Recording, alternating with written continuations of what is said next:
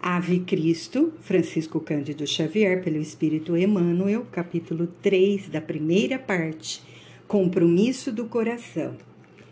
Dois dias sucederam-se uniformes para Quinto Varro, que apático e melancólico ouvia no lar as queixas infindáveis da esposa, azorragando-lhe os princípios com látego da crítica insidiosa e contundente Embora as mágoas lhe oprimissem a alma, não deixou perceber qualquer sinal de desaprovação à conduta de Cíntia, que prosseguia ao lado de Vetúrio entre excursões e entendimentos. Recebendo, porém, a recomendação de partir na direção de um porto da Acaia, não conseguiu sopitar o anseio de renovação do qual se via possuído.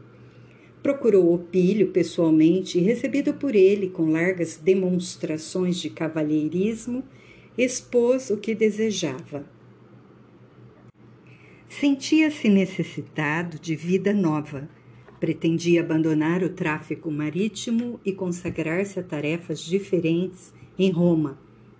Contudo, confessava com desapontamento os débitos que o retinham ao serviço na frota Devia tão vasta soma ao chefe da organização que ignorava como encetar a mudança de caminho. Vetúrio, revelando grande surpresa, buscou disfarçar os verdadeiros pensamentos que lhe brotavam no raciocínio. Risonho e acolhedor, abeirou-se do visitante, afirmando, peremptório, que jamais o considerara empregado e sim companheiro de trabalho, que nada lhe ficava a dever. Declarou compreender-lhe a fadiga e justificou-lhe o propósito de reajustar-se na vida romana. Curado de vergonha, Varro recebeu dele a plena quitação de todas as dívidas. O Pílio não só lhe fazia semelhante concessão, como também se colocava à disposição dele para qualquer novo empreendimento. Indagou delicadamente dos planos que já houvesse delineado para o futuro, mas o esposo de Cíntia, atônito com o fingimento do interlocutor, mal sabia responder, alinhando monossílabos que lhe denunciavam a insegurança. Despediram-se cordialmente, prometendo o pilho acompanhar-lhe a trajetória com carinho fraternal. Sentindo-se profundamente desajustado, Quinto Varro dirigiu-se ao fórum na perspectiva de encontrar alguém que lhe pudesse conseguir trabalho honrado. Entretanto, a sociedade da época parecia dividir-se entre senhores poderosos e escravos misérrimos. Não havia lugar para quem quisesse viver de serviço enobrecedor. Os próprios libertos da cidade ausentavam-se para regiões distantes do Lácio, buscando renovação e independência. Efetuou variadas tentativas em vão. Ninguém desejava ocupar braços honestos com remuneração condigna. Alegava-se que os tempos corriam difíceis, salientava-se a retração dos negócios com a provável queda de Baciano de um momento para o outro. As insanidades governamentais tocavam a termo e os partidários de Macrino, o prefeito dos pretorianos, prometiam revolta.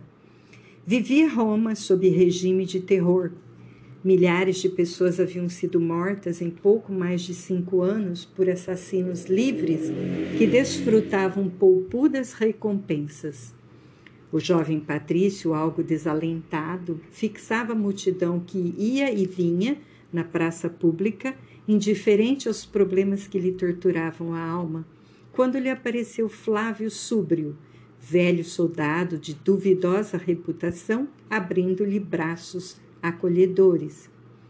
Homem maduro, mas ágil e manhoso, Súbrio fora ferido em serviço do Estado ao manter a ordem nas galhas, razão porque agora coxo era utilizado por vários nobres em expedientes secretos. Longe de suspeitar estivesse ele atado aos interesses do perseguidor de sua família, Varro correspondeu afetuoso ao gesto de fraternidade que lhe era oferecido. Aliás, aquela expressão prazenteira constituía-lhe valioso incentivo na posição de incerteza em que se achava. O súbito aparecimento do antigo soldado poderia ser o início de alguma empresa feliz. A conversação foi encetada com êxito. Depois de cumprimentá-lo, o ex-legionário atacou o assunto que o trazia, acentuando: Filho de Júpiter, como agradecer aos deuses o favor de encontrar-te? Serapis compadeceu-se de minha perna doente e guiou-me os passos. Comprometi-me a buscar-te, mas os tempos andam secos e um carro é privilégio de senadores. Felizmente, porém, não foi necessário moer os ossos na caminhada difícil. O moço Patrício sorria, intrigado, e antes que pudesse ensaiar qualquer pergunta, Súbrio relanceou o olhar astuto em torno, como se quisesse perscrutar o ambiente, e falou baixinho à voz: Meu caro Varro, sei que te desvelas por nossos compatriotas perseguidos, os cristãos. Francamente, por mim, não sei como separar-me dos numes domésticos e preferirei sempre uma festa de Apolo a qualquer reunião nos cemitérios. No entanto, estou convencido de que há muita gente boa no labirinto das catacumbas. Ignoro se frequentas o culto detestado, mas não desconheço a tua simpatia por ele. Com sinceridade, não posso atinar com a epidemia de sofrimento voluntário que presenciamos há tantos anos. Nesse ponto das considerações, ajeitou mentirosa expressão de tristeza na máscara facial e prosseguiu. Apesar de minha indiferença para com o cristianismo, aprendi com os nossos antepassados que devemos fazer o bem. Acredito haver soado o instante de prestares assinalado serviço à causa desprezada. Não compreendo a fé nazarena, responsável por tanta flagelação e tanta morte contudo, apiado-mo das vítimas. Por isso, filho dileto de Júpiter, não menoscabes a missão que as circunstâncias te oferecem.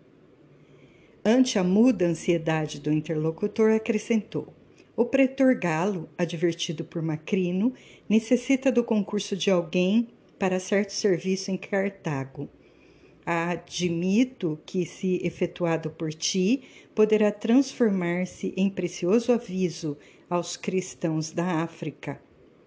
Varro, mais com o propósito de colocar-se em trabalho digno que com ideia de gerir-se em salvador da comunidade, perguntou sobre a tarefa a executar. Mostrando entusiasmo bem estudado, Súbrio esclareceu que o alto dignatário chamava-o a palácio para confiar-lhe delicado negócio. O rapaz não vacilou.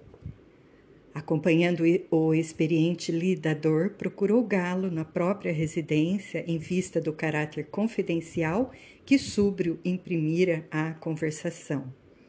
O velho pretor, emoldurado nos mais arraigados costumes patrícios, recebeu-o, amenizando o rigor da etiqueta, e foi sem rodeios ao assunto depois das saudações usuais.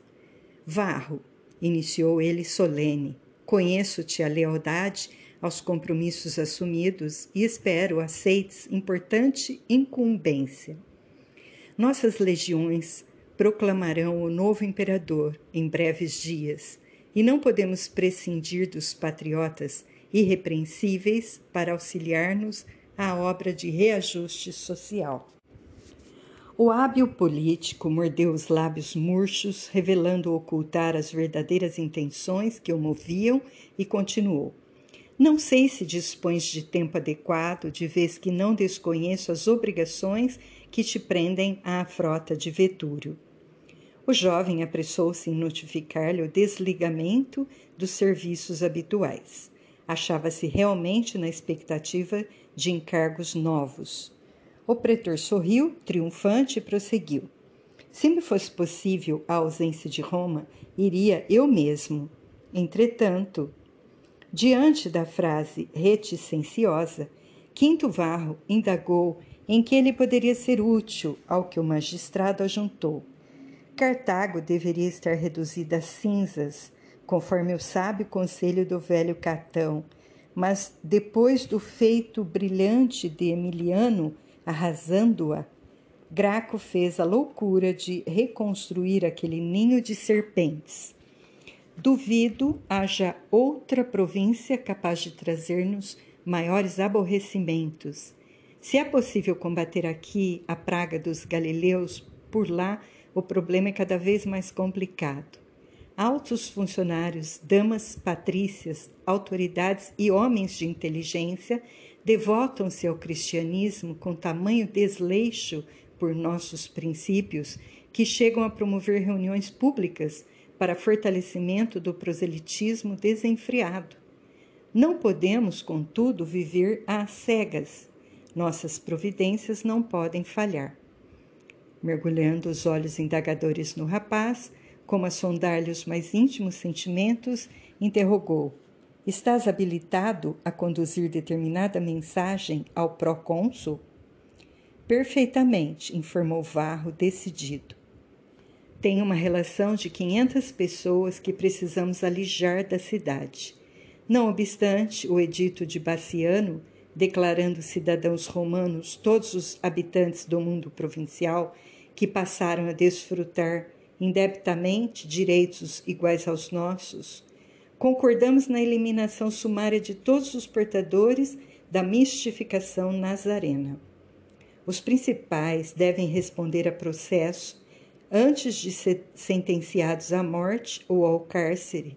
As mulheres serão poupadas, segundo a classe a que pertençam, dois depois de advertência justa, e os plebeus serão circunscritos em serviço nas galeras imperiais. O moço Patrício, esforçando-se por disfarçar as penosas impressões de que se via possuído, fazia sinais afirmativos com a cabeça, entendendo por fim o que significava a insinuação de Flávio Súbrio. Aceitando o convite, conseguiria salvar muitos companheiros, poderia penetrar Cartago com tempo bastante para informar os perseguidos. Não lhe seria difícil, teria consigo o nome de todos os implicados. Antes de falar ao procônsul, comunicar-se-ia com a igreja africana. Um mundo de possibilidades construtivas aflorava-lhe na imaginação. O próprio Corvino talvez pudesse orientá-lo na execução do encargo em perspectiva. Podes viajar de hoje a dois dias? trovejou a voz de Galo, irritado com a pausa que o moço imprimira à conversação. Ilustre pretor, respondeu Varro polidamente. Estou pronto. Demonstrando despedi-lo com os gestos de enfado que lhe eram característicos, o magistrado concluiu: Seguirás na galera comercial de Máximo Pratense, sob o comando de Elcio Lúcio. Amanhã à noite, entregar-te-ei a mensagem aqui mesmo e poderás combinar qualquer medida referente à excursão com Flávio Súbrio que seguirá na mesma embarcação como assessor do capitão em tarefas de ordem política, junto aos amigos do prefeito, domiciliados na Numídia. O entendimento terminara. Em plena via pública, Varro, reconhecido, abraçou o ex-legionário, marcando o encontro no fórum para o dia seguinte.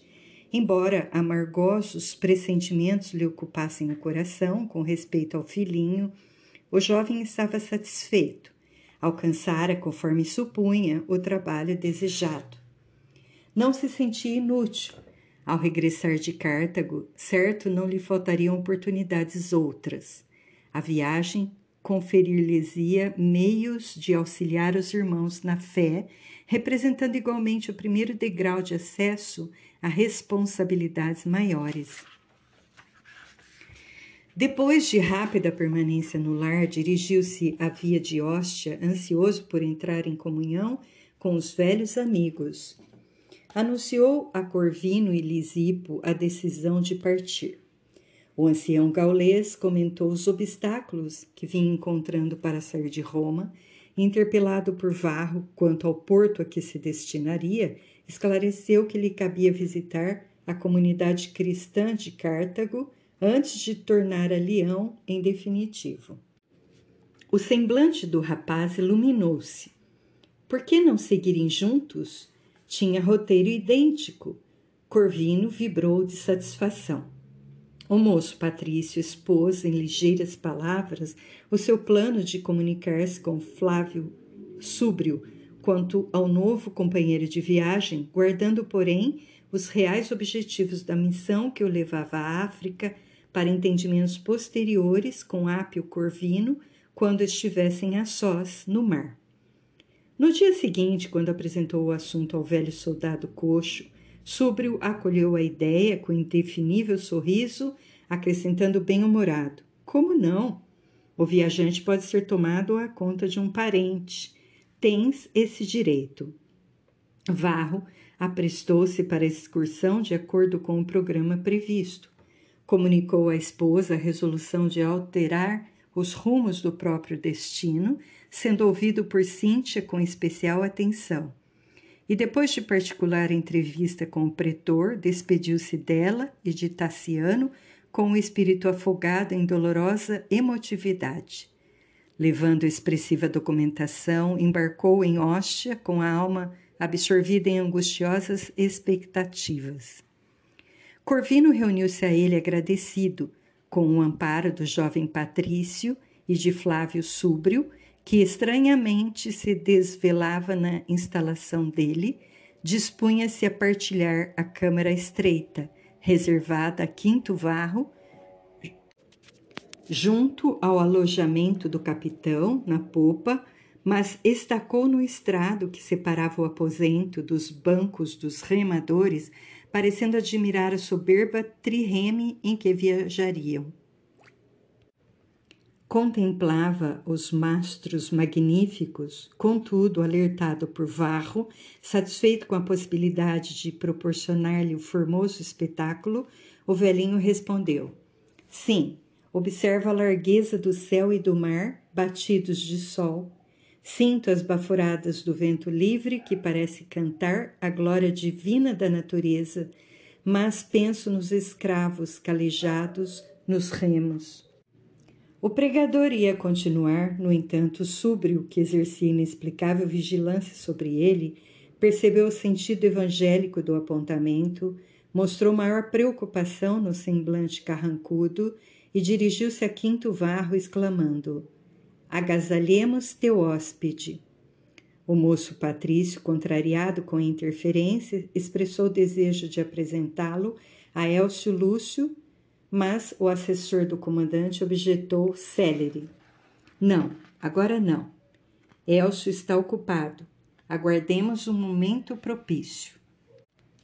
Corvino foi internado no beliche com a sua reduzida bagagem, que se constituía de uma túnica, surrada, uma pele de cabra e uma bolsa com documentos.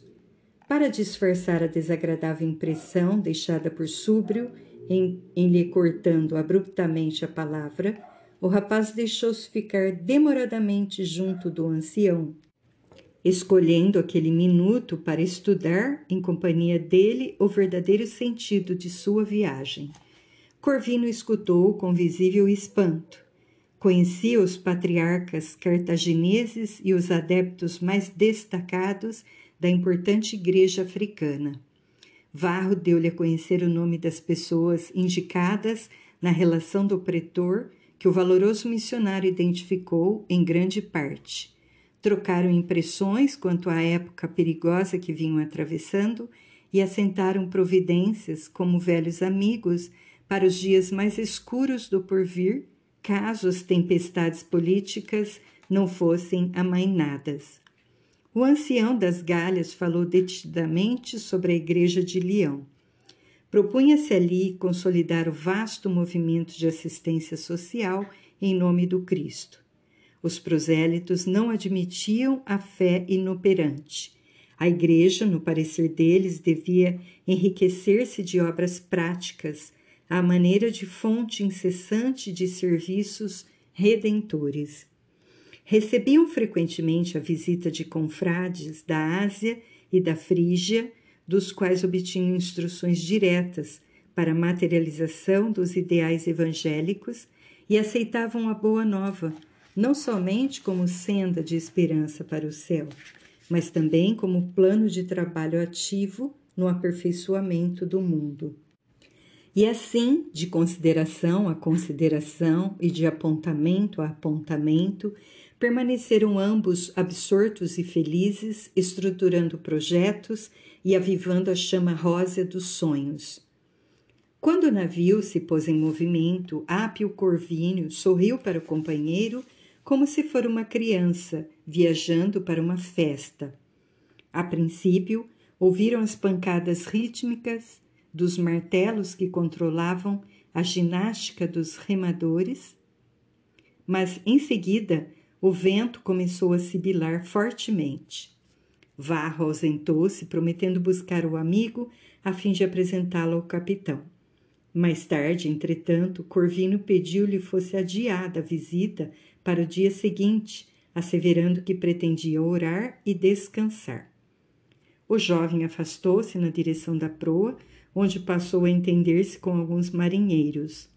Tentou avistar-se com o comandante, mas Elcio Lúcio, em companhia de Flávio Súbrio e de mais dois patrícios destacados, trocava ideias com eles em mesa distante, conversando animadamente. Anoitecera de todo. Temendo a obrigação de sorver bebidas fortes, Varro refugiara-se em si mesmo. Procurou a câmara em que se alojara, de modo a oferecer algum alimento ao velho companheiro, mas Corvino parecia dormir tranquilamente. Vendo que Elcio, Lúcio e os amigos prosseguiam bebendo e jogando ruidosamente à distância, o jovem Patrício subiu à proa e buscou solitário recanto para dar largos voos ao pensamento. Sentia sede de meditação e prece e suspirava por alguns minutos de silêncio nos quais, a sós consigo, pudesse rememorar os sucessos dos últimos dias. Contemplou as águas que a ventania cantante encrespava e deixou que as rajadas refrescantes lhe acariciassem os cabelos soltos, com a ideia de que os balsâmicos fluidos da natureza lhe adoçariam as inquietações da cabeça atormentada. Fascinado pela calma noturna, fitou a lua crescente que se elevava no céu e vagueou o olhar pelas constelações faiscantes. Que misterioso poder comanda a existência dos homens? Pensava em solilóquio triste. Alguns dias antes estava longe de supor-se na aventura de uma viagem como aquela. Acreditava-se num roteiro seguro de felicidade doméstica, amparado pelo mais amplo respeito social. Entretanto, notava o destino em franca transformação. Onde estariam Cíntia e Tassiano naquela hora? Por que motivo a conduta da mulher lhe alterara daquele modo a vida? Sem a ideia do Cristo no coração, não contaria com maiores dificuldades para resolver os problemas que lhe atormentavam o íntimo. Contudo, conhecer o Evangelho e não ignorava os testemunhos que lhe cabia mobilizar. Se pudesse sobrepor-se à influência de Eupílio. No entanto, não seria lícito nutrir qualquer ilusão. Possuía parentes abastados em Roma que se incumbiriam da manutenção do filhinho até que pudesse enfrentar as surpresas da sorte com finanças mais firmes. Todavia, na condição de adepto do cristianismo, não seria justo impor a Cíntia o suplício moral de que se via objeto. Detendo-se na visão da noite magnífica, orou fervorosamente, implorando a Jesus lhe aliviasse o espírito dilacerado. Lembrava amigos presos e perseguidos por amor à fé sublime a que se dedicavam, arrimando-se nos exemplos de humildade da qual se fazia um padrão vivo e rogava ao benfeitor celeste não lhe permitisse a queda em desesperos inúteis. Quanto tempo passou assim consigo mesmo na solidão? Varro não pensava nisso, até que alguém lhe bateu nos ombros, arrancando-lhe os ouvidos da assoviada melo melopeia do vento. Era súbrio, que parecia conter a respiração, falando-lhe desajeitado. Escolhido dos deuses, creio haver chegado o instante de nos entendermos francamente. Havia naquelas palavras algo estranho, cuja significação Varro buscou debalde. O coração bateu-lhe descompassado no peito. Aquela fisionomia pálida do companheiro, habitualmente tão cínico, denunciava algum doloroso acontecimento. Contudo, não se sentiu suficientemente corajoso para indagar. Há muitos anos, prosseguiu o soldado, recebi de teu pai um favor que jamais conseguirei esquecer. Salvou-me a vida na Ilíria e nunca pude ajudá-lo em parte alguma. Prometi, porém, à minha denegrida consciência o resgate dessa dívida e admito que hoje posso atender ao compromisso que o tempo não conseguiu apagar. Mergulhando os olhos felinos no semblante torturado do rapaz, continuou: Acreditas que o pretor tenha solicitado a tua cooperação por julgar-te bastante maduro? Admites que Elcio Lúcio ceder-te-ia um lugar ao lado dos seus próprios alojamentos por achar-te simpático? Filho de Júpiter, sê mais avisado. O Pílio Vetúrio tramou com eles a tua morte. O teu destaque social não lhe ensejava uma arbitrariedade em Roma, onde, aliás, espera conquistar-te a mulher. Lastimo-te a mocidade cercada de tão poderosos inimigos. Elcio guarda instruções para tirar o teu cadáver ainda hoje ao seio das águas. Alguém foi indicado para roubar-te a vida. Para a sociedade romana deves desaparecer nesta noite para sempre. Escutando semelhantes palavras, Quinto Varro fez-se lívido Imaginou-se à frente dos derradeiros instantes no mundo. Quis falar, mas não conseguiu. Intensa emoção constringia-lhe a, garganta. Observando a expressão indefinível do olhar de Súbrio, presumiu que o assessor do comando vinha exigir-lhe a vida. Porque a pausa se anunciasse mais longa, reuniu todas as forças que lhe restavam e perguntou: Que queres de mim? Quero salvar-te, informou o soldado com ironia. E depois de certificar-se da ausência de outros ouvidos na sombra, ajuntou: Mas preciso salvar a mim também. Devo ajudar-te sem esquecer-me. Segredando, quase acentuou: Uma vida, por vezes, pede outra. Esse velho que te acompanha é meu conhecido é um macróbio gaulês fatigado de viver. Sei que arengou nas catacumbas pedindo esmolas aos parvos. Certo, dominou-te com mágicas no intuito de ganhar um prêmio de viagem a Cartago. A peregrinação dele, porém, será mais longa.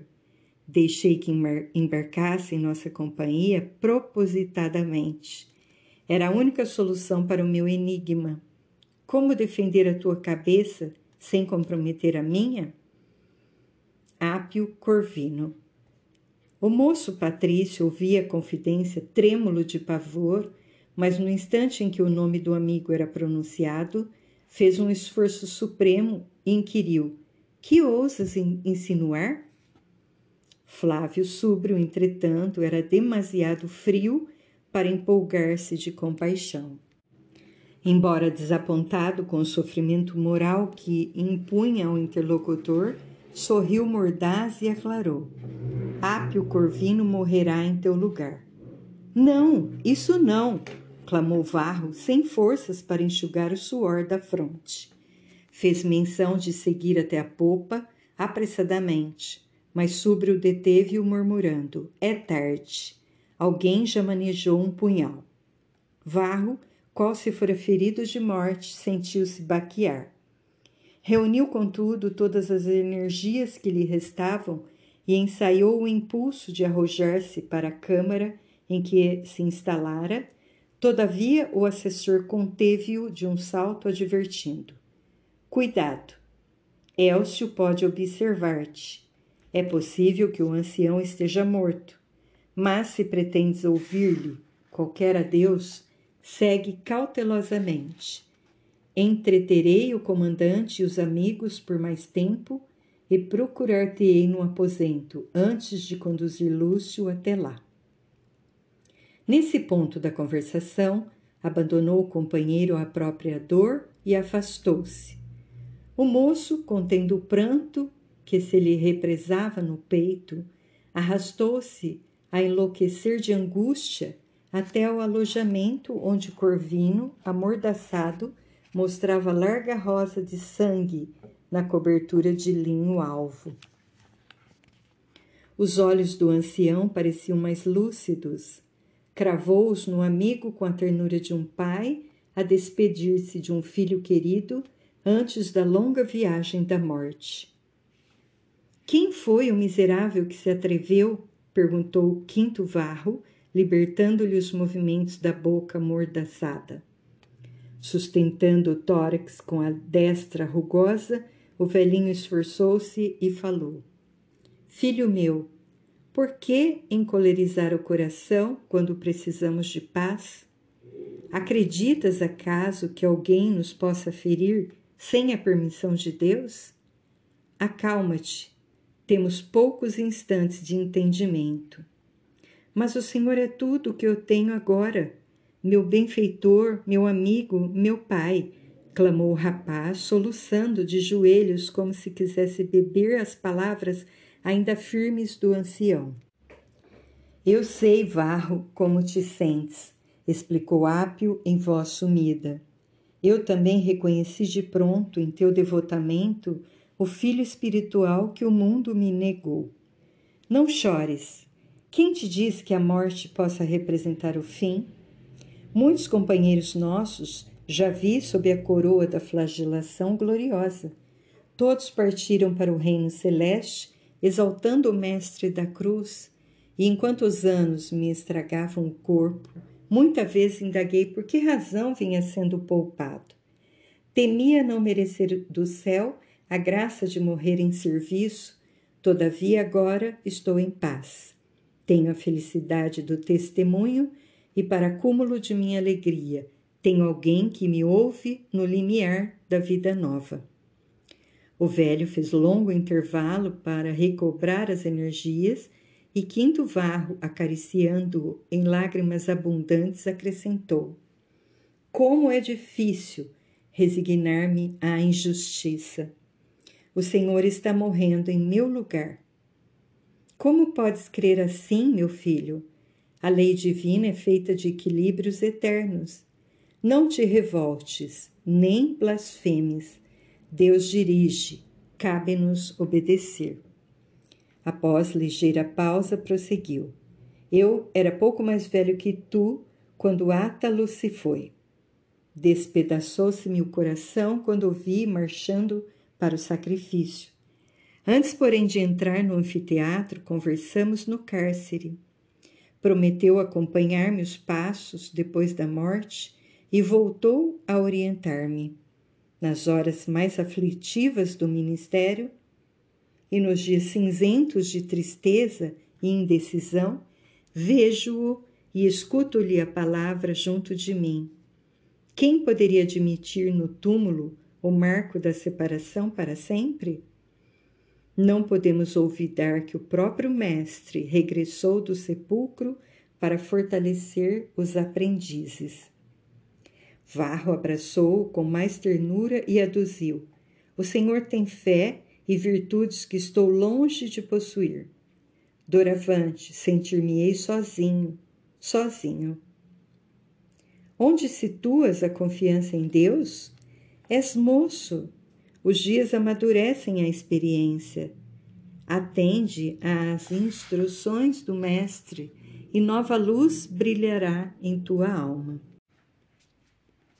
Em Leão, muitos de nossos irmãos relacionam-se com os mortos, que são simplesmente os vivos da eternidade. Em nossos ofícios comunicam-se conosco e amparam-nos cada dia. Em muitas ocasiões, nos martírios, tenho visto companheiros que nos precederam recebendo os que são perseguidos até o sangue. Acredito, pois, que poderemos continuar sempre juntos. A Igreja, para mim, não é senão o Espírito do Cristo em comunhão com os homens. Nesse instante, Corvino arquejou penosamente.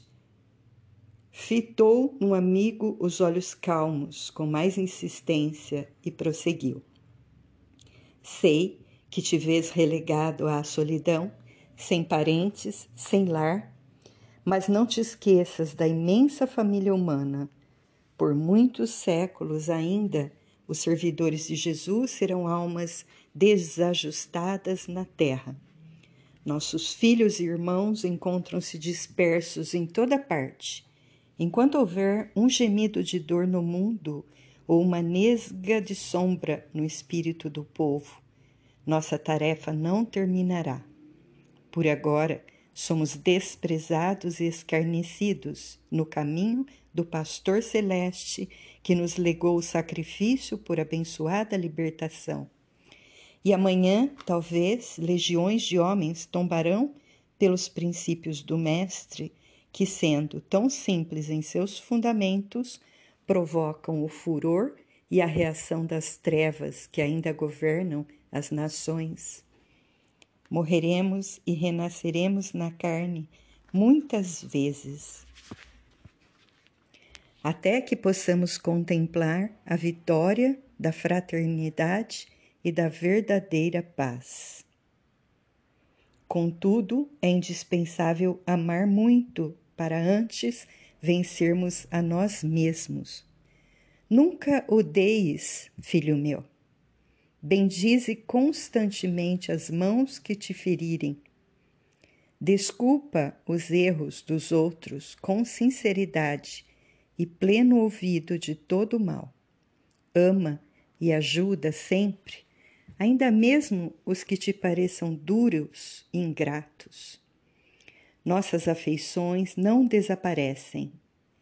Quem exercita a compreensão do Evangelho acende lume no próprio coração, para clarear a senda dos entes queridos na terra ou além da morte.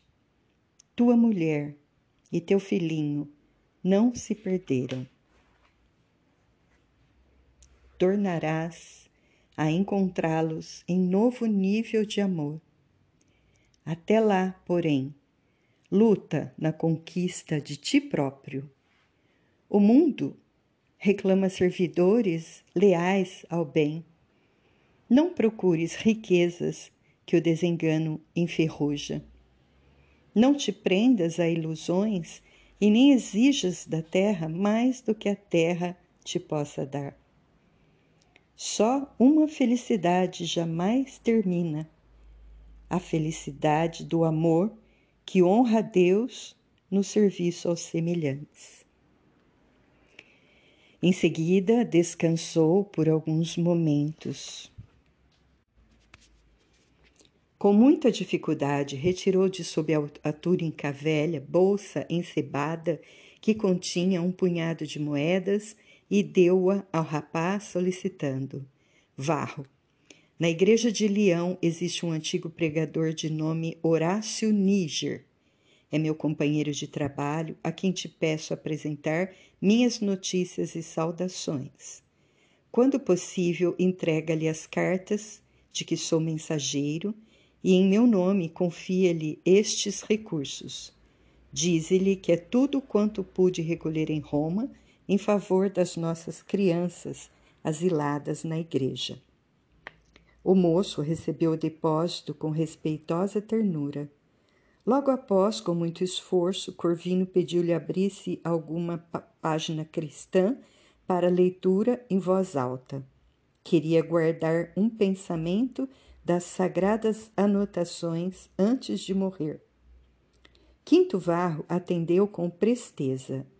Retirou, ao acaso, uma folha gasta do pergaminho, num rolo de instruções, e a claridade bruxuleante da tocha que ardia junto ao leito, repetiu as belas palavras de Simão Pedro ao aleijado da Porta Formosa: Ouro e prata não tenho, mas o que tenho, isso te dou.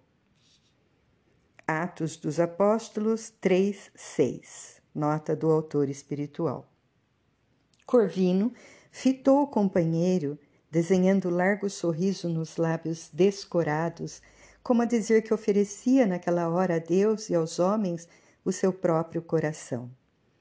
Compridos instantes, desdobraram-se pesados e aflitivos.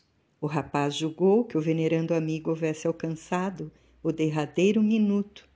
Todavia, o ancião, qual se despertasse de curta, mas concentrada prece, falou ainda: Varro, se possível, desejaria ver o céu antes de morrer. O interpelado atendeu de pronto. Descerrou pequena abertura do interior da câmara que funcionava à guisa de janela. O vento entrou de imediato em lufadas fortes e frescas, apagando a luz mortiça, mas o luar, em prateado jorro, invadiu o recinto. Com inexcedível carinho, o rapaz tomou o velho ao colo, dando a ideia de satisfazer a uma criança doente e conduziu-o à magnífica visão da noite. Ao doce clarão da lua, o semblante de Ápio Corvino assemelhava-se a vivo retrato de algum antigo profeta que surgisse ali, de improviso, nimbado de esplendor. Seus olhos serenos e brilhantes devassaram o firmamento, onde multidões de estrelas faiscavam sublimes. Depois de um minuto de silenciosa expectativa, falou em voz apagada: Como é linda a nossa verdadeira pátria! E voltando-se com brandura para o moço em lágrimas, concluiu: Eis a cidade de nosso Deus. Nesse instante, contudo, o corpo do patriarca foi sacudido por um, uma onda de vida nova. Seu olhar, que empalidecera devagarinho, voltou a possuir, a possuir estranho brilho, como que reanimado por milagrosa força. Denunciando uma alegria desvairada, bradou: Abriu-se o grande caminho. É Átalo que vem, Ó oh, meu Deus, como é sublime o carro de ouro! Centenas de estrelas brilham. Ó, oh, é Átalo, imaturo, Santo e Alexandre, Alcibíades e Pôntico, Pontimiana e Blandina. Nota do autor espiritual: o agonizante recebia visita espiritual de alguns dos mártires cristãos de Leão flagelados no ano de 177.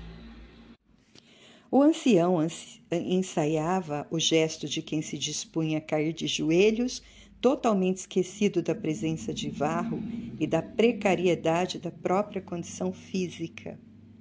Oh, Senhor, quanta bondade! Não mereço, sou indigno, continuava dizendo em voz arrastada. O pranto escorria-lhe agora dos olhos inexplicavelmente revigorados. Contudo, Varro cuidadosamente reconduziu ao leito manchado de sangue. Novamente deitado, o velhinho calou-se.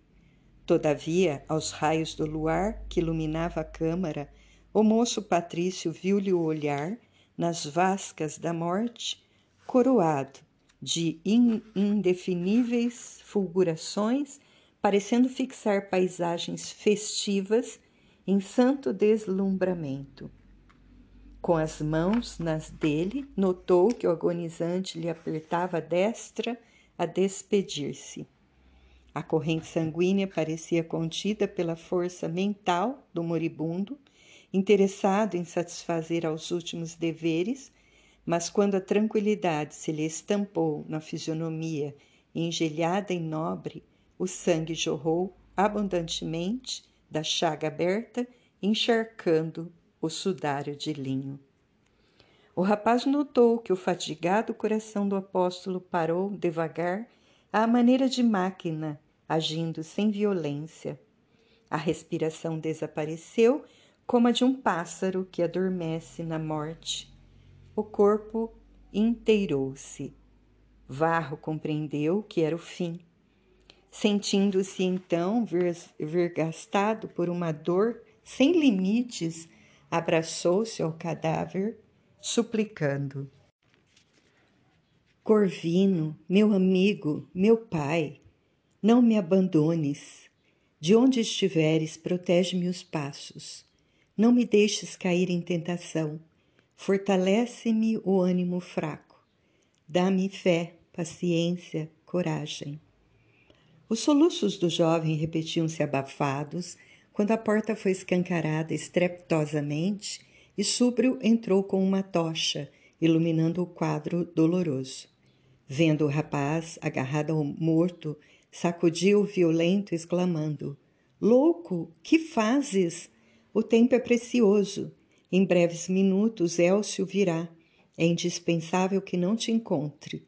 Embriaguei-o para salvar-te. Não poderá ver o semblante do morto.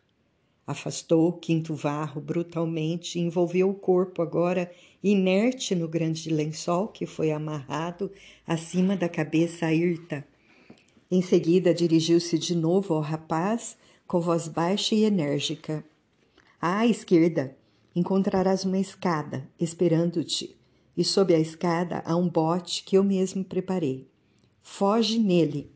O vento levar-te-á para a costa. Mas ouve, busca outras terras e muda de nome. A partir de hoje, para Roma e para tua família, estás sepultado nas águas. O moço quis reagir e enfrentar dignamente a situação, contudo, lembrou que, se Corvino lhe havia tomado lugar na morte, cabia-lhe substituí-lo na vida, e sentindo numa das mãos o peso da bolsa que o herói lhe havia confiado, silenciou, humilde, em lágrimas. Conduze contigo a bagagem do velho, mas deixa os teus documentos, avisou Flávio Súbrio, decidido. O pilho vetúrio deve certificar-se de que desapareceste para sempre. Todavia, quando o jovem reunira nas mãos a herança do apóstolo, o bastão de Elcio Lúcio tocou rudemente a porta. Súbrio arrastou o varro para trás de um armário de bordo e atendeu. O comandante ébrio entrou, desferiu uma gargalhada seca ao observar o fardo ensanguentado e falou: Muito bem, súbrio. A tua eficiência de pasmar. Tudo pronto? Perfeitamente, esclareceu o assessor em atitude servil. Cambaleando, Elcio aplicou algumas bastonadas no cadáver e observou: Grande maroto, o nosso pilho. Esse pobretão de varro poderia ter sido liquidado em qualquer viela de Roma. Por que semelhante homenagem a de matá-lo no mar?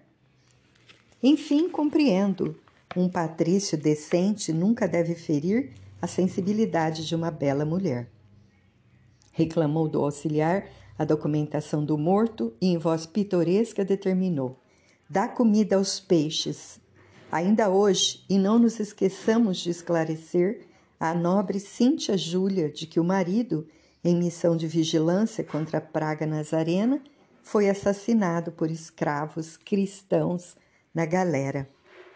Com uma risada sarcástica, acentuou: Vetúrio incumbir-se-á de dizer o resto. O comandante despediu-se e, instado por súbrio, Varro lançou um derradeiro olhar nos despojos do amigo carregando consigo as lembranças dele, afastou-se em passos vacilantes, desceu a escada de serviço e instalou-se no bote minúsculo. Sozinho, na noite fria e clara, demorou-se longamente no barco, pensando, pensando. O vento a silvar parecia lamber-lhe o pranto, induzindo-o a marchar para a frente. Mas o moço, pungido por amarga incerteza, no íntimo desejava arrojar-se ao mar e igualmente morrer. Corvino, porém, marcara-lhe o coração para o resto da vida. O sacrifício dele impunha-lhe valorosa coragem.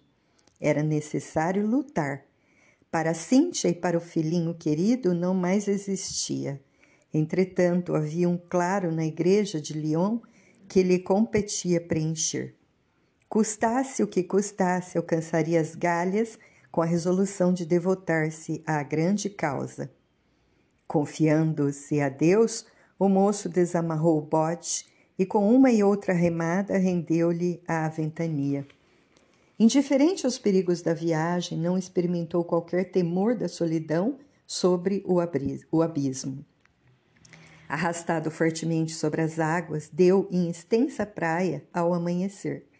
Trocou de vestimenta, envergando a túnica surrada de corvino, e resoluto atirou o nobre traje patrício ao mar, deliberando volver ao mundo na feição de outro homem. Acolhido numa aldeia litorânea onde conseguiu alimento, peregrinou até alcançar Tarracina, florescente cidade balneária do Lácio. Não teve dificuldade para identificar o domicílio de alguns companheiros de fé.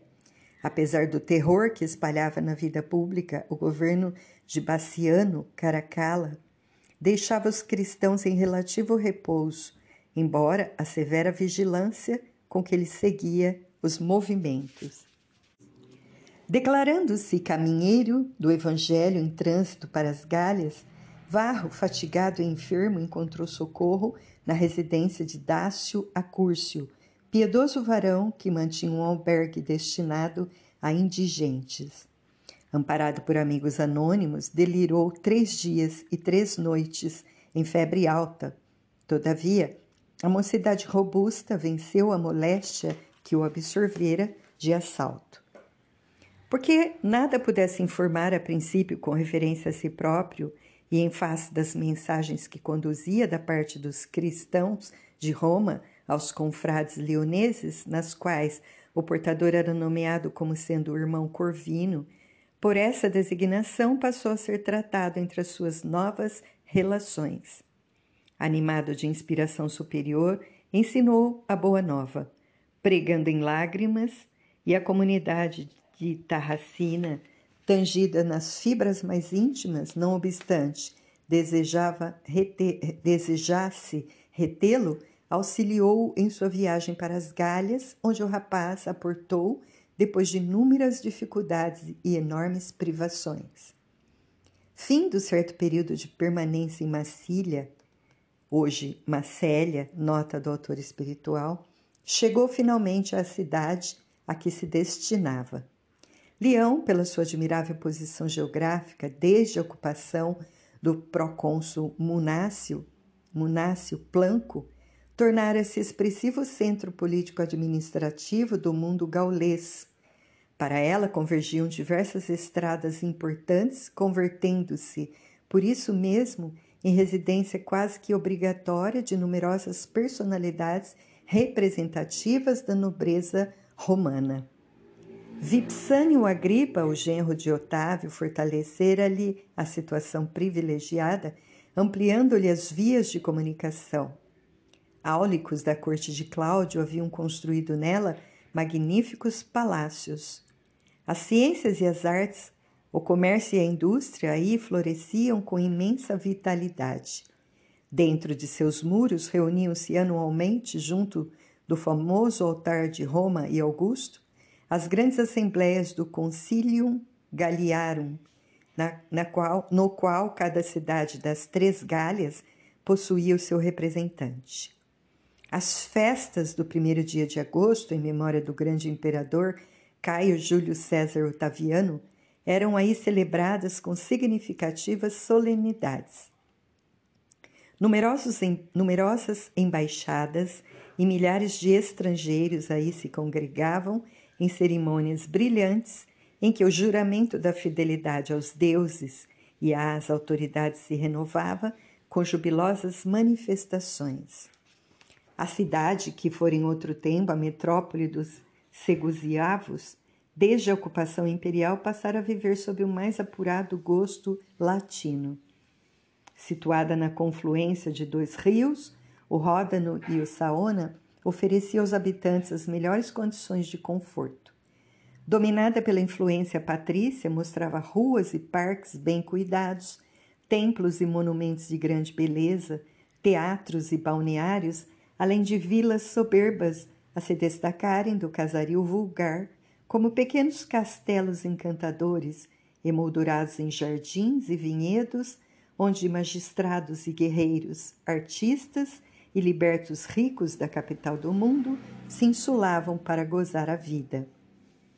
Ao tempo de Baciano Caracalla, a quem servira de berço, Leão alcançara imenso esplendor.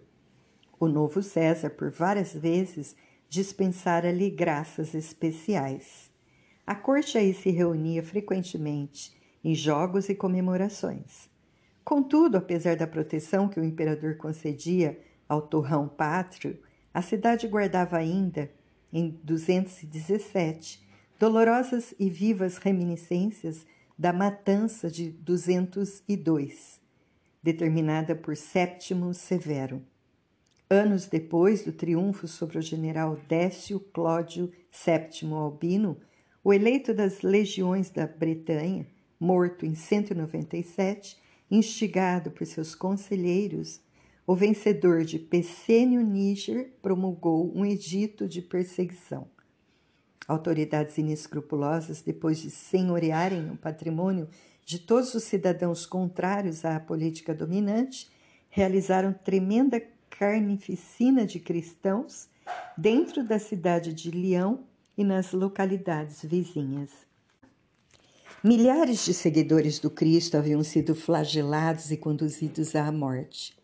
Por vários dias perdurou a perseguição com assassínios em massa. Postes de martírio, espetáculos de feras, cruzes, machados, fogueiras, lapidações, chicotes e punhais, sem nos reportarmos às cenas de selvageria para com mulheres e crianças indefesas, foram postos em prática por tropas inconscientes. Durante a matança, Irineu o grande bispo e orientador da coletividade evangélica da cidade foi torturado com todos os requintes da violência perversa até o último suspiro. Nascido na Ásia Menor, fora aprendiz de Policarpo, o abnegado e muito venerado sacerdote de Esmirna, que por sua vez havia recebido a fé por intermédio do apóstolo João, o evangelista. A igreja de Leão, em razão disso, sentia-se depositária das mais vivas tradições do Evangelho. Possuía relíquias do filho de Zebedeu e de outros vultos do cristianismo nascente que lhe fortaleciam o ânimo na fé. E em círculo de profunda iluminação espiritual achava-se quase intacta o espírito piedoso da comunidade de Jerusalém. Enquanto Roma fora iniciada por batismos de sangue ao tempo de Nero, a comunidade leonesa começara o serviço de evangelização em relativa calma. Emissários da Palestina, da Frígia, da Síria, da Acaia e do Egito visitavam-na incessantemente. As epístolas enviadas da Ásia clareavam-lhe a marcha. Por esse motivo, era o centro de porfiados estudos teológicos no campo das interpretações. Irineu dedicara-se a minuciosas observações da Escritura. Manejando o grego e o latim com grande mestria, escreveu expressivos trabalhos refutando os adversários da Boa Nova, preservando as tradições apostólicas e orientando os diversos serviços da edificação cristã. Mas a coletividade não se caracterizava tão somente pelas realizações intelectuais. Fazendo do santuário consagrado a São João o centro dos seus trabalhos de ordem geral, a Igreja prima, primava pelas obras de assistência. Dificilmente, à distância de séculos, poderá alguém perceber com exatidão a sublimidade do cristianismo primitivo. Experimentados pela dor, amavam-se os irmãos na fé segundo os padrões do Senhor. Em toda parte, a organização evangélica orava para servir e dar, em vez de orar para ser servida e receber. Os cristãos eram conhecidos pela capacidade de sacrifício pessoal, a bem de todos, pela boa vontade, pela humildade sincera, pela cooperação fraternal e pela diligência que empregavam no aperfeiçoamento de si mesmos. Amavam-se reciprocamente, estendendo os raios de sua abnegação afetiva por todos os núcleos da luta humana, jamais traindo a vocação de ajudar sem recompensa, ainda mesmo diante dos mais renitentes algozes. Ao invés de fomentarem discórdia e revolta entre os companheiros jungidos à canga da escravidão, honravam no trabalho digno a melhor maneira de amparar-lhes a libertação. Sabiam apagar os pruridos do egoísmo para abrigarem sob o próprio teto as remanescentes das perseguições. Inflamados de fé na imortalidade da alma, não receavam a morte. Os companheiros martirizados partiam como soldados de Jesus, cujas famílias na retaguarda lhes cabia proteger e educar. Assim é que a comunidade de Leão guardava sobre a sua custódia de amor centenas de velhos, enfermos, mutilados, mulheres, jovens e crianças.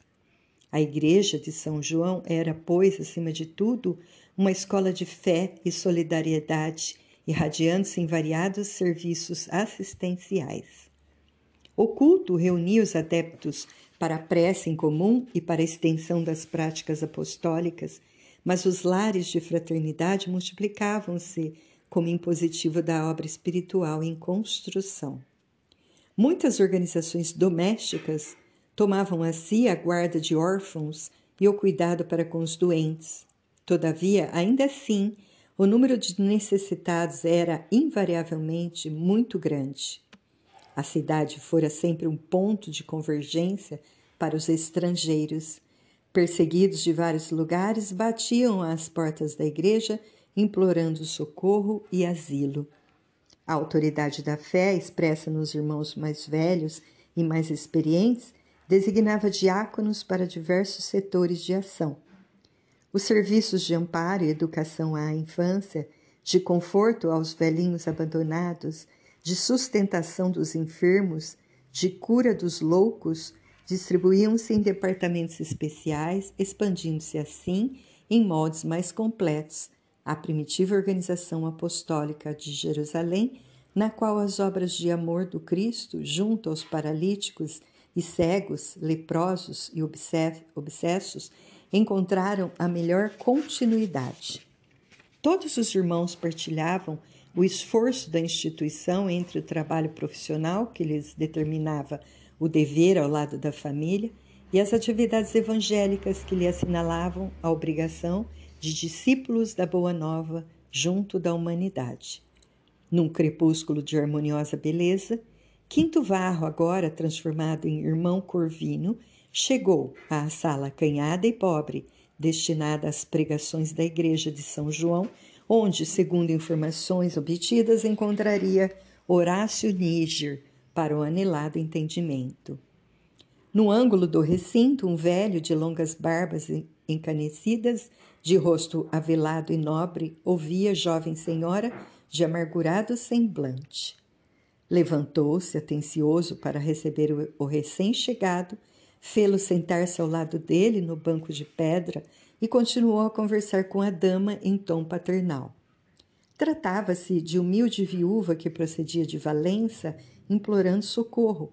Ficara sem o marido na carnificina de 202. Desde então, morava com o genitor e um tio na localidade mencionada, mas a contragosto envolvera-se em grande infortúnio. Por negar-se aos caprichos de um soldado influente, vira os dois familiares com os quais residia assassinados numa noite de angustiosa provação. Disposta a resistir, mas totalmente desamparada, fugira dali em busca de abrigo. Chorando, acentuava triste: Pai Horácio, não me abandones. Não temos sacrifício por nosso divino Mestre. Contudo, não concordo em render-me ao vício dos legionários. Conserva-me, por amor de Jesus, nos serviços da Igreja. O interpelado observou atento. Sim, não me oponho. Entretanto, é preciso esclarecer que não possuímos serviço remunerado. Não procuro compensações, disse a moça. Tenho necessidade de arrimo. Então, explicou o interlocutor satisfeito, cooperarás no galpão dos velhos enfermos. Realmente perdestes o pai e o tio, no entanto, encontrarás muitos outros parentes junto dos quais o Cristo te pede carinho e proteção. A humilde senhora sorriu tranquila e retirou-se. Chegou a vez de o peregrino romano entrar em contato com o ancião. Varro, comedido e confiante, inteirou-se de todas as ocorrências havidas com Ápio Corvino e com ele mesmo, desde o início do seu primeiro encontro com o inovidável amigo apunhalado no mar. Horácio ouviu-lhe a narrativa entre sereno e cortês, sem qualquer alarme, diante do noticiário constrangedor. Parecia calejado por dores maiores. Mesmo assim, quando o rapaz terminou a confissão, falou sobre o amigo morto comovidamente. Grande Corvino, seja ele feliz entre os servidores glorificados, foi fiel até ao fim. Enxugando os olhos úmidos, acrescentou: Estará conosco em espírito a morte não nos separa uns dos outros na obra do Senhor.